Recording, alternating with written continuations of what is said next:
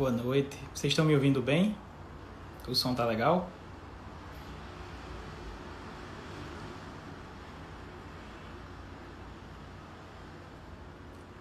Tá bom o som, Carol?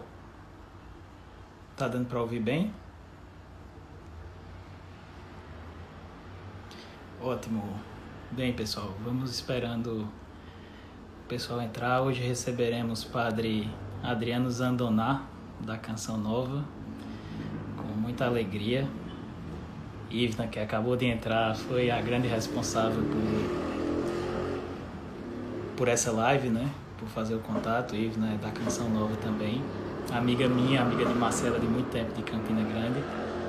Mas teremos esse momento com, com o padre para falar um pouco sobre a vida dele, sobre o seu sacerdócio, também fazer um momento de oração que eu acho muito importante nesse momento que estamos vivendo, né? cada um nas suas casas, as igrejas começando a, a liberar agora, mas ainda cada um nas suas casas e é uma alegria poder ter o Padre Adriano hoje para viver esse momento conosco. Né? Antes da gente começar, eu queria pedir a presença do Espírito Santo através da intercessão de Maria para que para que ela conduza essa live, para que os corações que precisam ser tocados sejam tocados e para que acima de tudo a gente glorifique, glorifique ao Senhor, glorifique a Deus, que seja tudo por Ele e para Ele. Então, rezando um Ave Maria, peço você que está assistindo, reze aí da sua casa também, para que essa live seja conduzida por Nossa Senhora. Ave Maria, cheia de graça, o Senhor é convosco. Bendita sois vós entre as mulheres, bendito é o fruto do vosso ventre, Jesus. Santa Maria, Mãe de Deus, rogai por nós, pecadores agora e na hora de nossa morte. Amém. Bem, pessoal, estamos, estamos aguardando o padre entrar, ele vai entrar daqui a pouco, mas padre Adriano, que tem uma história de vida muito bonita, o testemunho dele, quem não teve ainda a oportunidade de, de ver, assista, porque é um testemunho muito bonito de conversão. E será realmente uma alegria tê-lo conosco, né? poder viver esse momento junto com o padre, ele também fala muito de amor, de cura nas suas homilias, nas suas pregações, então vai ser uma oportunidade da gente ouvir dele como é, né? Como é sentir o amor de Deus, como é passar a palavra de Deus para as pessoas, como é seu sacerdócio, como é servir na canção nova, né? Esse essa missão tão bonita que é a canção nova, né? Que além de evangelizar, ajuda muita gente. Então, será um momento muito, muito bacana. Nós estamos muito felizes no STP de, de tê-lo hoje conosco. Então vamos aguardá-lo entrar aqui. E aí antes dele entrar, eu só queria falar para vocês, a gente tem no STP também, além da missão de evangelizar, a nossa missão social. No link do nosso, do nosso, do nosso Instagram tem o, o, o link para a vaquinha onde a gente tem dois projetos. O primeiro, distribuição de cesta básica para as famílias que estão precisando. Né? Então, junto com a Casa Monsenhor Catão, a gente está arrecadando dinheiro, está fazendo essa distribuição. E o outro é o Pão Nosso de Cada Dia, onde já há quase um mês e meio, dois meses, estamos distribuindo 100 pães por dia, junto com a Padaria Bonfim, junto com a Casa Monsenhor Catão. Então, se você puder entrar lá, o link está na nossa bio. Qualquer contribuição ajuda muito e será muito bem-vinda para a gente dar seguimento a esses projetos sociais, porque o STP vai além da missão de evangelizar, mas missão de ajudar os nossos irmãos também, que principalmente nessa época de pandemia estão precisando bastante. Então, quem puder ajudar, quem puder divulgar, tem arte nas nossas, no nosso perfil também, toda ajuda será muito bem-vinda. Então, vamos aguardar aqui, eu acredito que o padre já esteja entrando. E vamos aguardar ele, ele entrar aqui para a gente começar essa conversa com, com o padre. O som tá legal, pessoal? Vocês estão ouvindo bem? Precisa que aumente um pouco. Se você, oi mãe. Se vocês puderem dizer se o som tá bom, Ótimo. E aí falar também, enquanto, enquanto aguardamos Ivna, Ivna, que é da Canção Nova aqui, está dizendo alguns minutinhos, ele entra. Então, enquanto aguardamos, vou falar também do nosso canal do YouTube, onde a gente está colocando as lives, estão lá. As lives anteriores tivemos uma semana passada com o Padre Marcelo sobre Santo Agostinho, que está muito boa também. É, tivemos com o Andrei da Fraterna Amor, com o Vini e Gabi, que são da Filhos do Amor, com o próprio Padre Marcelo também falamos outras vezes.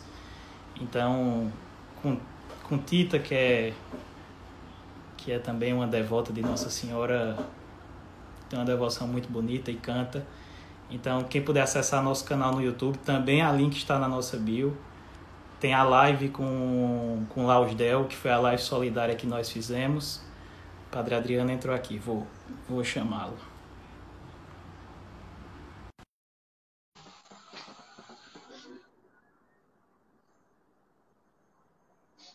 Aguardando aqui. Boa noite, Padre, sua bênção. Boa noite, Bernardo. Tudo bem, querido? Deus abençoe. Como é que o senhor está? Graças a Deus. Uma ótima noite a quem nos acompanha aqui também nessa live. Que satisfação poder estar. A gente não tem muito tempo mas o tempo que eu tenho, quero estar com muita alegria aqui falando com você, Bernardo, com quem segue você aqui, uh, nesse canal, nesse instrumento de evangelização, ilumina a tua vida. Muito obrigado, Padre. Começar, como o senhor diz, a gente, o tempo do senhor é muito corrido e por isso começo agradecendo o senhor por essa disponibilidade, sei das mais diversas funções que o senhor tem na Canção Nova, enfim, fora dela. Agradeci já a Isla também, né, que fez essa ponte entre a gente. Mas eu gostaria, Padre, que o senhor claro. começasse com uma bênção inicial, uma oração inicial para todos que estão nos vendo, né? Para abençoar esse momento, cada um nas suas casas, mas assistindo essa live conosco. Claro, filho. Também quero agradecer a Ivna. Ela me deu um bolo gostoso essa semana, foi meu aniversário. deu um bolo muito gostoso. Não deu um bolo no sentido de me deixar esperando, me deu um bolo mesmo, um bolo.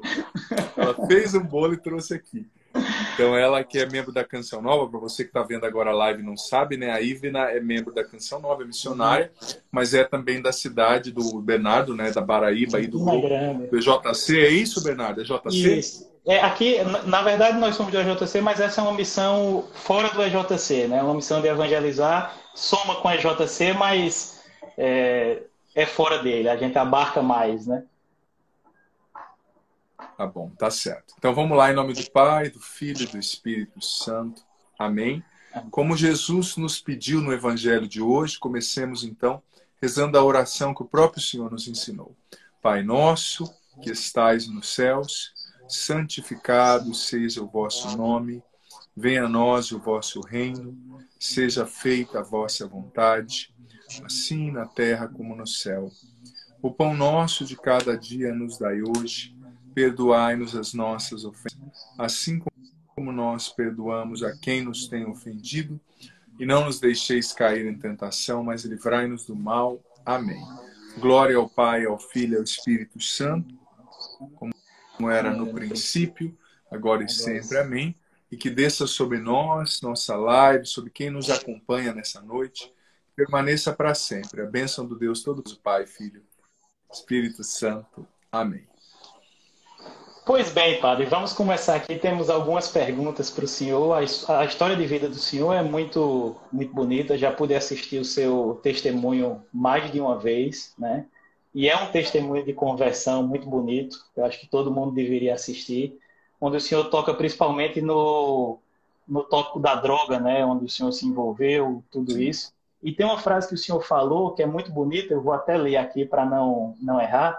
Só quem, teve, só quem teve no fundo do poço sabe a importância de alguém que teve lá e conseguiu sair pela força da fé. Essa, essa frase, para mim, ela resumiu muito o testemunho do senhor.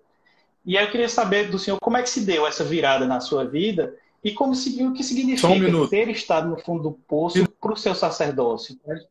Todo. Só um minuto, eu vou desconectar do, do Wi-Fi aqui, que eu tô com problema, e vou colocar no 4G. Certo, Só um certo. minuto.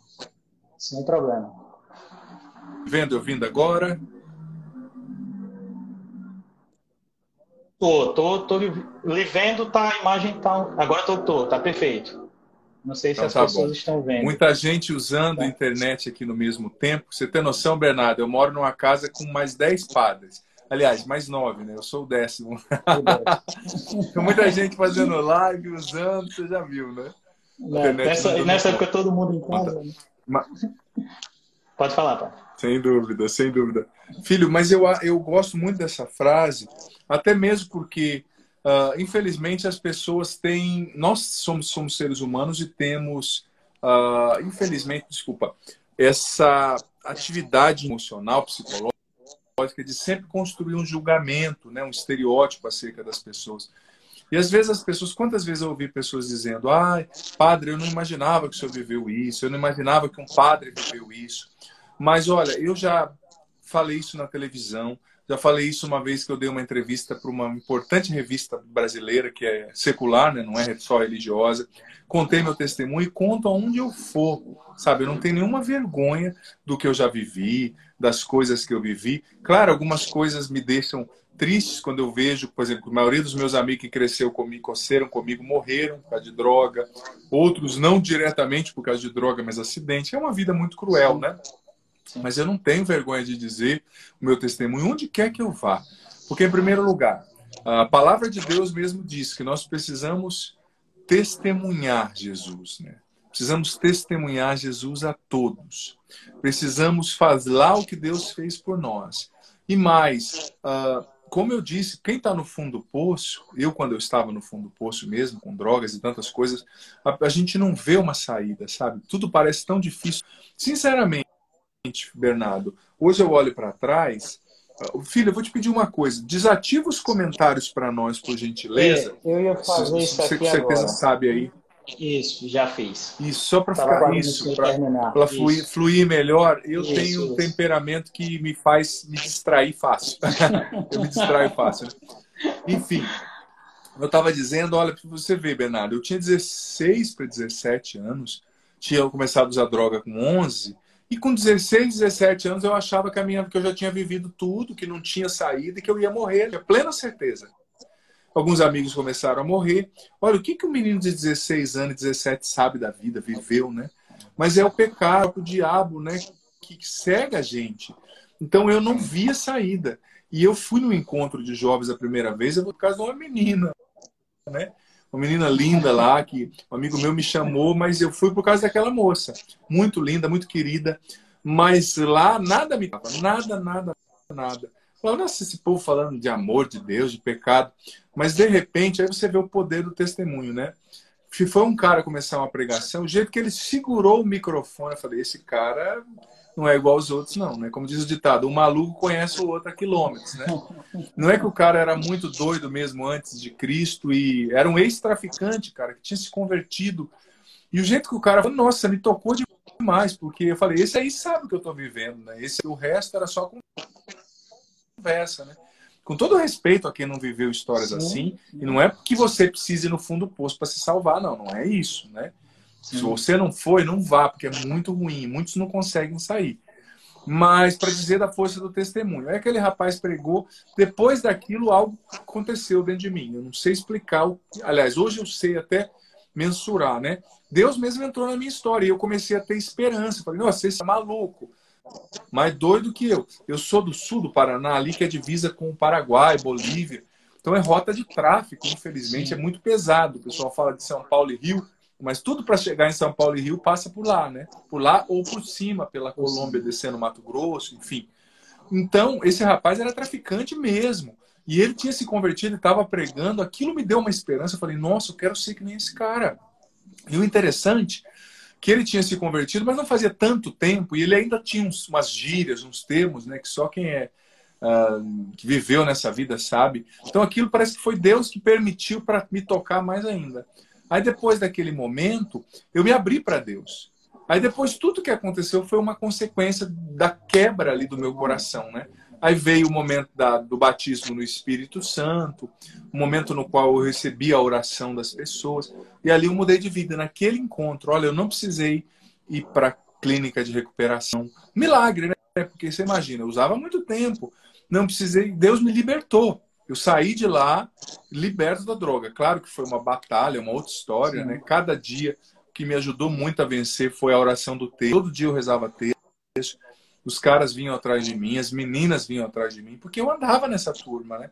E eu costumo dizer que eu não andava com má companhia, eu era má companhia. Porque, por exemplo, se não tinha droga, eu arranjava, se não tinha bebida, eu comprava fiado, eu arranjava lugar para a gente usar droga, eu era aquele que agitava para o mal, né? Então, meus amigos antigos não entenderam no início, mas eu tive que ser forte. E a Virgem Maria, a oração do texto, foram o que me sustentou, sabe? Foi o que me sustentou. Porque em cada dia era uma batalha, mas em cada dia, através do texto, através da comunhão também, eu descobri o poder da Eucaristia, né? Me confessei. E nunca pensava em ser padre naquela altura, vou ser honesto, nunca mesmo. Depois da igreja, em um tempo, vivi outros namoros dentro da igreja, aí já legal, assim, namoro com Sim. mulheres de Deus, foi experiência linda. Mas depois de um tempo eu descobri que depois de tudo que eu tinha vivido, Deus ainda tinha um chamado especial para mim, né? Que era o sacerdócio. E entrei na Canção Nova com 20 para 21 anos, 21 anos quase, né? Já estou aqui já quase 17 anos, 16 anos e meio, né? Sou padre há quase 9 anos, daqui um mês, mais ou menos, eu completo 9 anos de padre. Então é essa um pouco da minha trajetória. Mas por isso que eu não me envergonho do meu testemunho.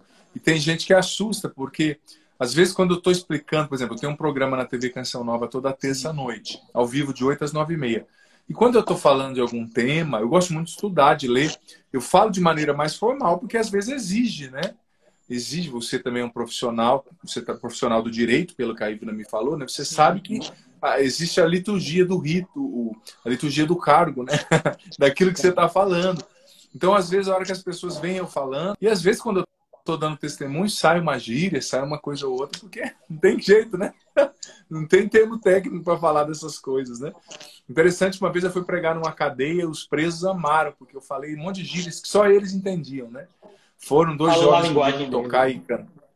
Nossa, totalmente, porque eu conheço. É claro que varia as gírias do Paraná, que é meu lugar, né, do sul para São Paulo, mas algumas coisas todos os malandros se entendem. mas é legal poder partilhar e eu não tenho vergonha, não. Eu já falo, se não quiser que eu fale do meu testemunho, não me chame para pregar, porque eu vou falar.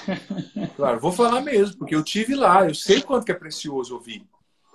Mas eu acredito que é muito mais ponto de conversão do que qualquer outra coisa. Um, testemunho de alguém que realmente esteve numa situação que poucos imaginam, como o senhor mesmo diz, né? Poucos imaginam uma saída, poucos veem uma saída e hoje vai completar o nono ano como sacerdote. E eu acredito também, padre, eu queria até que o senhor falasse sobre isso, que ter estado no fundo do poço lhe trouxe um novo olhar sobre as pessoas, né? Um, acho que talvez um olhar mais caridoso sobre aquele fiel que chega numa situação muito realmente assim, num pecado muito grave, enfim, numa situação de vida muito complicada. Eu acredito que, que o Senhor ter estado lá lhe traz esse olhar mais caridoso, mais misericordioso, né? Certa vez, uh, Bernardo, eu ouvi um, eu ouvi não, eu li um autor muito renomado de, da espiritualidade moderna, um padre francês, eu não estou em dúvida se foi o, o Lagrange, que é um padre francês muito famoso entre os padres, né, no sino da espiritualidade. Ele disse o seguinte: que existiam pessoas, entenda bem a metáfora, tá? que é pesado isso que eu vou dizer. Sim, sim, sim. Eu não lembro se era ele ou se era outro, mas enfim, existiam pessoas que ele rezava para que essas pessoas, pessoas que ele acompanhava, para que essas pessoas um dia pecassem. Aí, claro que ele falou dentro de um contexto, né? Aí, eu, quando eu estava lendo aquilo, eu falei, nossa, que loucura desse padre. Mas um padre tão respeitado. E eu fui entendendo que ele disse o seguinte, porque muitas vezes quando a pessoa se sente muito perfeita, não peca ou não vê né, os próprios pecados, porque pecar todo mundo peca, né? Às vezes a pessoa está com uma cegueira, ela começa a ter um orgulho espiritual, medir os outros de maneira pejorativa e começa a se sentir superior, sabe? Então, às vezes, a experiência de pecado ela nos humaniza. E eu vou ser sincero, que muitas vezes, como dizia Paulo, o que separa eu como sacerdote, você como cristão, de um grande pecador, em primeiro lugar, é a graça de Deus. Em segundo lugar, é a nossa vontade de não ser aquilo. Mas o ruim também está na gente, assim como o bom, né? Nós temos as consequências do pecado original que permanecem em nós, como dizia Santo Agostinho. Então, ah, é bonito viver isso e poder entender as pessoas. Isso me fez sim misericordioso, me fez assim capaz de entender o ser humano, né? E capaz de entender a misericórdia de Deus, porque a gente só entende a misericórdia de Deus mesmo quando a gente vê que a gente não merece ser amado e ele vem nos ama, nos levanta, nos encontra. E eu confesso que eu continuo experienciando isso na minha vida sabe? Não porque eu continue na droga nem nada do gênero. Graças a Deus foi uma libertação total. Mas Deus me, dê a, me dá a graça de enxergar as minhas fraquezas. Eu peço isso a Ele. Porque o pior cego é o que não quer ver ou que não consegue ver. Todos nós temos fraquezas. E essa religiosidade que faz a gente se sentir superior e diminuir os outros, essa religiosidade que faz a gente condenar quem cai, ela não é cristã, não. Sabe? Jesus, ele disse: Eu não vim chamar os justos, eu vim chamar os pecadores. Claro, uma coisa é pecar e outra coisa é escolher morar no pecado, né? Escolher a continuar nele. É a realidade. Mas, mas isso me fez entender, sim, sabe? E me fez também, uh, como que eu posso dizer com palavras, ter menos, me, me, me assustar menos com a possibilidade humana. Ser humano é, possibilidade, é passível de realizar coisas fantásticas ou coisas muito ruins. E a gente tem que entender o ser humano como humano. É muito difícil quando a gente endeusa uma pessoa ou espera demais da pessoa. É um fardo para quem sofre com expectativa. Né? A gente tem que, para ser feliz e maduro na vida, a gente tem que moderar as expectativas que a gente tem com relação aos outros, a nós mesmos, à vida. Né? Então, a gente tem que saber saber que o ser humano é falho, mas Deus nos ama, mesmo sendo frágeis. Está sempre disposto a nos levantar depois de cada queda. Perfeito. O senhor falou de Santo Agostinho e foi muito oportuno, porque no testemunho do senhor também, uma história que o senhor narrou me lembrou muito Santa Mônica, né?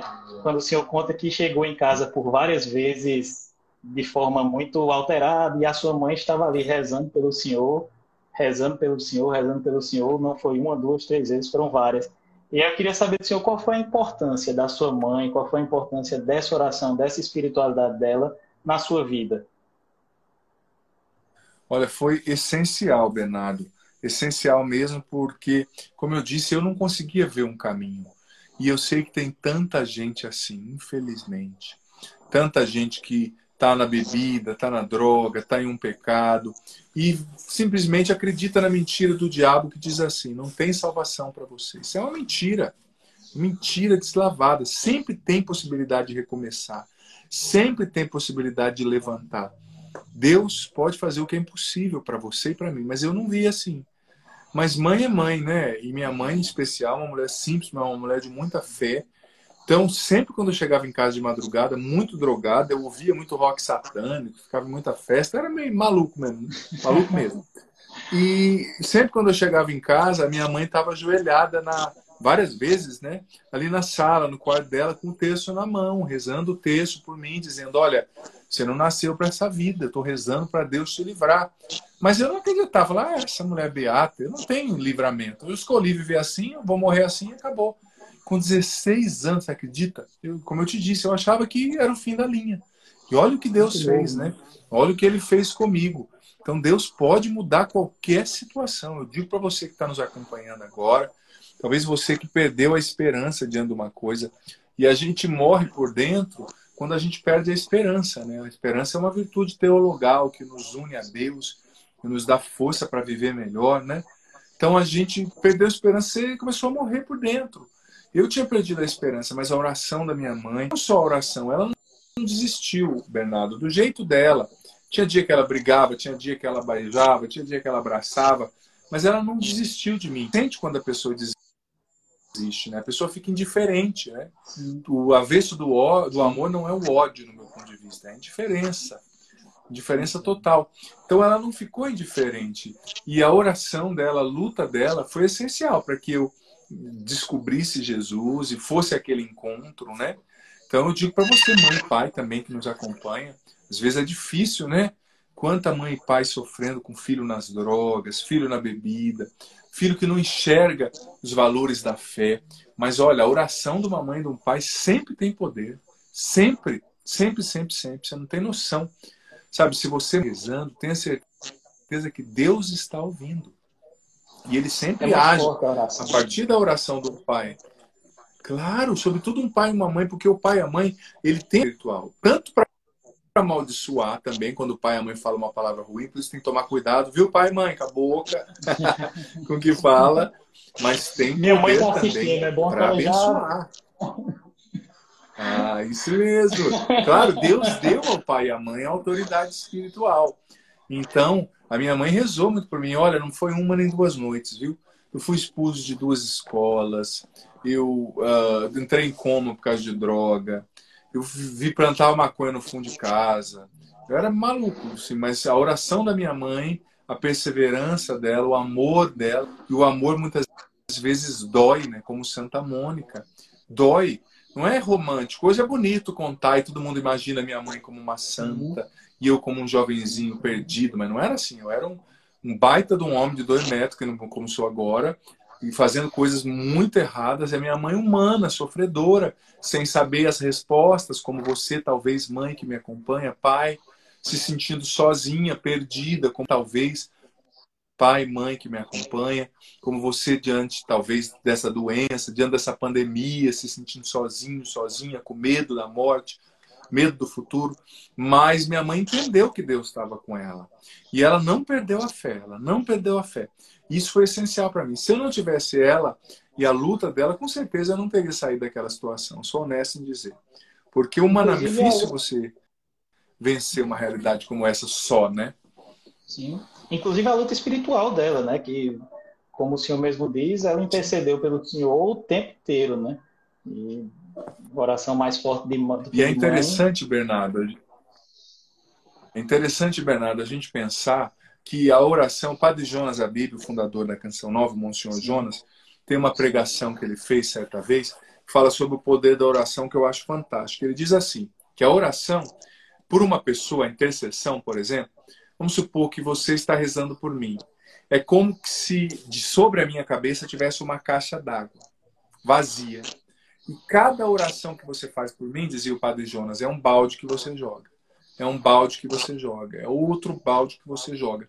E mais hora ou menos hora, essa água vai transbordar, disse o Monsenhor Jonas Abib. E eu vejo que foi assim que aconteceu com Santa Mônica, assim que aconteceu com a minha mãe, né? Foi, foram baldes jogados a cada dia. Por isso que a gente tem que perseverar na oração. Você que me acompanha, é preciso perseverar na oração. Jesus no Evangelho deu como exemplo de virtude, veja bem o paradoxo, uma viúva chata e impertinente. Jesus contou a parábola dizendo: olha, numa cidade tinha um juiz que não era justo, não temia Deus e não ajudava ninguém. Mas essa viúva ficou na cola dele de uma tal forma: atende meu pedido, me faz justiça, me faz justiça, me faz justiça. Que uma hora ele falou: tá bom, vai, já fiz justiça, vai embora. Jesus deu esse exemplo, dizendo que a gente precisa ser assim na oração. Olha só, Bernardo, olha só você que nos acompanha. Ou seja, a gente tem que ser insistente, a gente tem que ficar na, na, na cola de Deus mesmo. O Evangelho de Mateus, capítulo 7, versículo 7, diz: Pedi vos será dado, buscai e encontrareis, batei vos será aberto.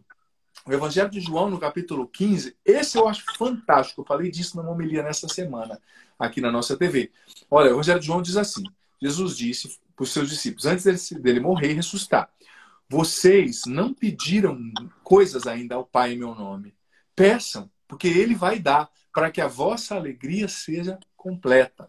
Ou seja, a gente tem que pedir, Deus quer nos dar. A gente tem que interceder, Deus quer libertar, Ele pode curar, Ele pode mudar o jogo, Ele pode abrir um caminho onde antes não existia. Mas a gente precisa entrar nessa brecha ativamente pedindo, clamando, rezando. Foi isso que a minha mãe fez. Não foi fácil, como eu disse, Bernardo e demais irmãos. Ela se sentiu também sozinha, ela se sentiu também perdida. Muitas vezes ela se perguntou: será que eu estou fazendo a coisa certa? Com certeza. Mas ela olhou para Deus e ela confiou em Deus. E quem espera em Deus jamais é decepcionado. Eu costumo dizer que às vezes você reza por uma causa e talvez não acontece da maneira que você pediu, da forma mas Deus, se você está rezando com fé, Deus vai colher a tua oração e vai direcionar essa oração para aquilo que você precisa. Talvez outras áreas da tua vida, talvez outras áreas da tua família, mas uma oração feita com fé nunca é desperdiçada por Deus, nunca. Então, olha, você que me acompanha, filho, filha, retome a perseverança na oração. Lembra dessa viúva chata. Jesus, Mas... eu acho tão engraçado que Jesus vai me dar um exemplo desse no Evangelho. É porque ele quer que a gente seja persistente. ele quer dar, ele pode dar. A gente quer que realize, mas esquece de pedir, né? Ou então pede com fraqueza, pede sem vontade. E, Bernardo, uma... veja bem, não é só pedir, como Jesus diz, é pedir com perseverança. Ou seja, ah, Senhor me dá, Senhor me dá. Tem gente que pede uma vez e já quer que realize os maiores milagres, né? É, mas não é assim. Não é Por, assim. E Jesus é muito esperto, sabe, Bernardo? Porque ele sabe que nessa do pedir com perseverança, um relacionamento vai sendo estabelecido com ele, uma amizade, uma comunhão de alma. E aí ele tem espaço para nos curar, para nos levar além dos nossos limites. E interessante, filho, ontem eu faço todo dia a liturgia das horas, claro, eu sou padre, rezo a liturgia das horas. E ontem eu rezava, ontem, ontem, ontem, não me recordo, à tarde, e a leitura breve, que é a leitura das vésperas, dizia o seguinte, aquela passagem aos Filipenses, aos Colossenses ou Filipenses, que diz assim, Deus quer realizar superabundantemente, infinitamente mais do que aquilo que a gente pede ou pensa. Você vai pedir, e Deus quer e pode realizar infinitamente mais do que você pede ou pensa. É questão de pedir. É questão de ter confiança de filho. Jesus, no Evangelho de hoje, nos ensina a rezar o Pai Nosso. O que, que ele quis revelar?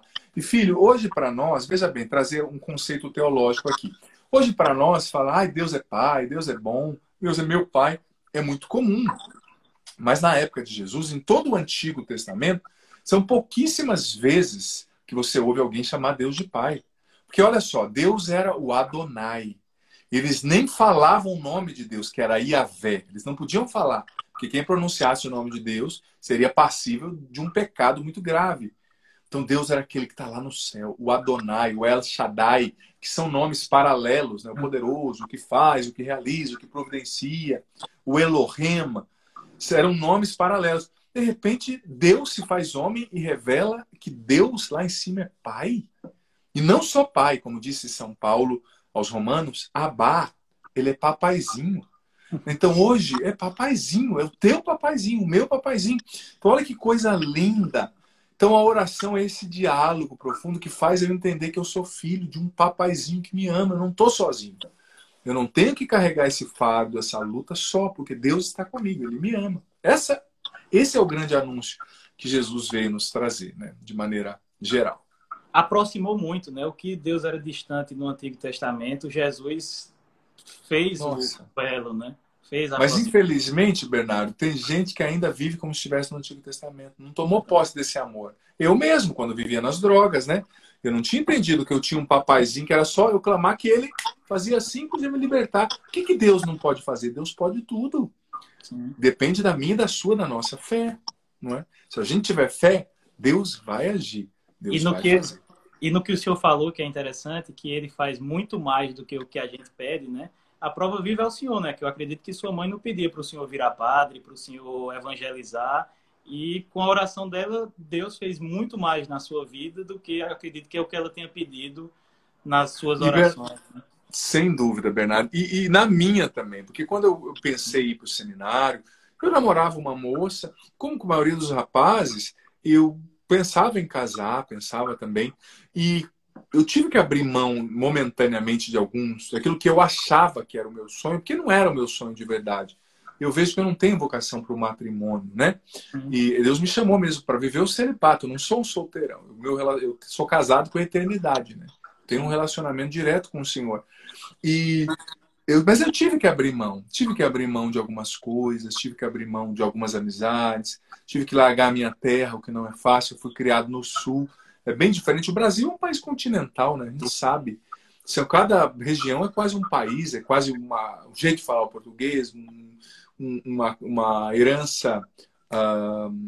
Uma herança cultural, uma herança étnica, e assim sucessivamente.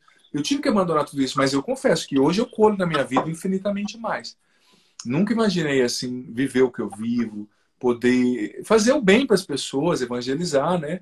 Como um dia eu fui evangelizado. E eu tenho uma ânsia muito grande, eu não sei se é por causa da minha história, também com certeza, de evangelizar. Eu tenho uma vontade, assim, uma coisa maior do que eu às vezes, de falar disso. Como aquela samaritana, né? Jesus chegou no poço revelou para ela quem ela era, a amou, a curou e ela saiu correndo para falar para os outros. Eu vivo isso até hoje. Às vezes eu me sinto até angustiado quando eu não consigo.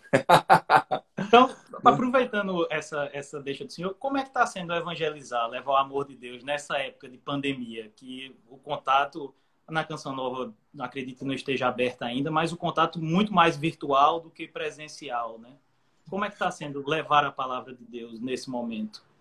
Filho, eu confesso que para nós, eu particularmente tenho trabalhado mais do que antes porque a gente tem um meio de comunicação e a gente tá, eu moro aqui, né? Então eu não preciso sair para fazer um programa, para celebrar uma missa. Agora deu uma calma, um pouco, mas eu celebrei muitas missas, presidi muitas missas pela TV. Tenho um programa, mas participei de vários outros, trabalhei muito intensamente, fazendo série de lives. Amanhã à noite eu vou começar uma série de sete lives, rezando com o povo também pelas famílias, pela cura das gerações. Vai ser bem bonito. Sete noites às sete da noite no meu Instagram. Então, eu tenho trabalhado bastante. Claro, eu não estou tendo contato com o povo, isso faz falta, mas também, eu vou ser honesto, que desgasta bastante também. Por exemplo, a gente trabalha na TV. Eu, quando eu vou celebrar uma missa na TV, geralmente duas horas no acampamento, eu fico três horas me preparando, rezando, estudando, duas horas celebrando. E às vezes, depois da missa, eu fico duas horas né, atendendo as pessoas. É maravilhoso, eu amo, eu sou padre. Mas é desgastante. Se eu dissesse que não, eu estou mentindo. Né? Não posso ser desonesto. É bem desgastante. Às vezes desgasta mais que a missa, né? E, e, às vezes é um serviço bonito, mas muitas vezes são coisas que não são tão essenciais, como a pregação da palavra, como o sacramento da comissão que eu poderia atender. Então, eu estou sendo poupado por um, por um, por um lado, né? Estou descansando nesse sentido. Mas é claro que a gente é feito padre para o povo e a gente sente falta. Eu estou sentindo falta, assim, de ter as pessoas, de sentir as pessoas, né? Mas solidão a gente não tem, que eu moro em comunidade, moro não. com mais 10, passam 10 pessoas aqui em casa. A Canção Nova é enorme, é uma cidade. Para quem nunca veio, é convidado a vir. Aqui eu não sei se você já veio, Bernardo. Se não, não vem, mas conhecer. Já disse a Irna que iria para Aparecida e na Canção Nova. Vem aqui, filho. Você vai gostar. Claro, depois de tudo isso, né, dessa pandemia, agora não dá para viajar, mas é muito bonito. Então, é um lugar amplo, dá para caminhar, dá para fazer bastante coisa. Então, eu tô, tô bem feliz feliz assim, estou trabalhando, fazendo. É claro que essa quebra de rotina, né, mexe um pouco com a gente. Eu viajo muito como, como missionário, né, viajo para outros países, viajo aqui para o Brasil. Então está sendo uma quebra e a cabeça da gente sente, não tem como dizer que não. Mas eu tenho trabalhado bastante através da, da, das redes sociais, da internet, e também através da televisão, né? A gente tem aqui o sistema de comunicação, então, quando todo mundo parou, aí que a gente começou a trabalhar mais. No meu caso, né, que trabalha ali na, na TV. Padre, vou fazer aqui a nossa última pergunta para a gente fazer um momento de oração. Sei que o senhor tem um tempo muito corrido, mas essa é uma pergunta até muito de cunho pessoal mesmo, porque todas as vezes que eu acompanho a, uma, alguma homilia do senhor, alguma pregação, eu sempre vejo muito um, um caráter pedagógico, psicológico, principalmente para falar sobre ansiedade, sobre cura anterior. E o senhor sempre atrela muito bem com a fé, com a graça, com o Espírito Santo. Eu queria saber como é que o senhor faz essa correlação da psicologia, de, da pedagogia com a graça, com o Espírito Santo? Como essa construção na vida do Senhor? Filho, a internet está dando uma falhadinha aqui. Reze aí, que depois a gente concluir. Para mim, tá Se okay. não der, a gente, pelo menos o padre conseguiu já falar um pouco, né? não te deixei na mão. Mas vamos lá. Santo Agostinho, intercede por nós. Uh, enfim, filho, olha, eu gosto muito de, de estudar, e eu confesso que eu sou muito procuro ser muito honesto comigo mesmo. Eu respeito cada pessoa tem um jeito de entender, de aprender, é um processo cognitivo. Mas eu não me contento com respostas assim rasas. Nunca me contentei. Quando eu estudava filosofia, quando eu estudava uh, teologia, na filosofia fiz algumas cadeiras de psicologia também. Não, não me contentava com respostas rasas. Quando falava assim, é assim, por que assim? Ah, porque é eu sempre tive vontade de ir além. Eu não digo com pretensão, digo com honestidade. Eu, a Bíblia diz isso, mas por que, que ela diz isso? Isso me foi uma dúvida que não me paralisou e não me afastou de Deus, ao contrário, me fez buscar aprofundar, né? Não, eu vou entender a Bíblia, eu vou estudar o tempo de Jesus, eu vou estudar ali o, o, o termo no, na língua original, que é o grego. Eu vou entender. Então isso me fez não me eu não me contento com respostas muito rasas. Então esse respeito que eu procuro ter comigo, eu procuro ter com quem me acompanha também. Então eu gosto de fazer uma pesquisa, de embasar ali. Claro, não sou perfeito, nem sempre consigo, né? Corrida a vida. Mas eu gosto de embasar. E sobretudo num tempo no qual a gente está sofrendo tanto do ponto de vista emocional e psíquico, tantas pessoas com transtornos ligados à ansiedade, tantas pessoas que não dormem, não descansam. Eu tenho estudado sobre isso com muita seriedade, já escrevi um livro sobre isso, já fiz vários programas sobre esse tema e tenho tentado me aprofundar e levar isso para as pessoas também. Uma resposta um pouco mais consistente. Eu respeito todos os estilos, como eu disse, mas eu sou tocado por um discurso um pouco mais elaborado. Então eu tento transmitir um pouco daquilo que é a minha verdade, né? senão eu seria desonesto. E eu tento ler, ler estudar esse tipo de realidade assim e observar muitas pessoas, né, filho? Eu não estudo assim coisas ligadas à psicologia porque eu gosto somente de psicologia. É porque o ser humano de hoje em dia está muito complicado, está muito confuso, está muito machucado. Então, se é uma arma, um instrumental que me ajuda a levar Deus para o coração das pessoas, eu vou tomar posse desse instrumental. Mas o meu objetivo último, primeiro, é levar Jesus, né? Só que se você leva Jesus fazendo a pessoa entender o processo humano dela, isso ajuda muito também, né? Porque senão a gente fica muito espiritualoide, como diz por aí, né? O espírito lá em cima, mas o desenvolvimento emocional e humano lá embaixo. E isso pode ser até uma brecha, né, para uma queda futura, para uma resposta deficitária à graça de Deus, né? Enfim. A conversão de Santo Agostinho, né, intelectual primeiro e depois mas, claro. Padre, agradecendo demais o senhor, sei que o senhor está, como o senhor disse, nessa correria muito grande, mas agradecer demais a disponibilidade. Eu queria que a gente encerrasse essa live com o senhor fazendo um momento de oração para todos que estão nos assistindo nas suas casas agora. Então, te agradeço muito, Padre, e que Deus te abençoe sempre. Tá certo, Bernardo. Um abraço à sua família, todos que nos acompanham aí. Senhor, eu te agradeço por essa partilha, pela oportunidade de estarmos juntos. Senhor, eu peço, ilumina com o teu Espírito Santo nosso coração, a nossa fé. Jesus, ressuscita a fé dentro de nós, ressuscita a esperança dentro de nós, Senhor. Cura os corações feridos pelo pecado, pelo desânimo, pela tristeza, pela ansiedade, decepção. Liberta aqueles que estão tristes, feridos, angustiados. Renova a nossa fé, Senhor, a nossa esperança. Nós queremos acreditar no Senhor cada vez mais. Vem nosso auxílio, Jesus. Derrama sobre nós o teu Espírito Santo agora, sobre quem nos acompanha. Vem, Espírito Santo, nos encha, nos batiza. Vem, Espírito Santo, nos dá o entendimento de tudo que ouvimos aqui. Vem, Espírito Santo, ressuscita em nós a chama da fé e da esperança. Faz em nós a tua obra, Espírito Santo. Cura-nos, liberta-nos do medo diante dessa pandemia.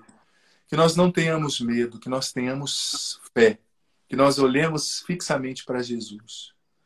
E que desça sobre você, filho, filha que me acompanha, sobre o Bernardo, sobre todos que rezam conosco, que permaneça para sempre. A bênção do Deus Todo-Poderoso, Pai, Filho, Espírito Santo. Amém.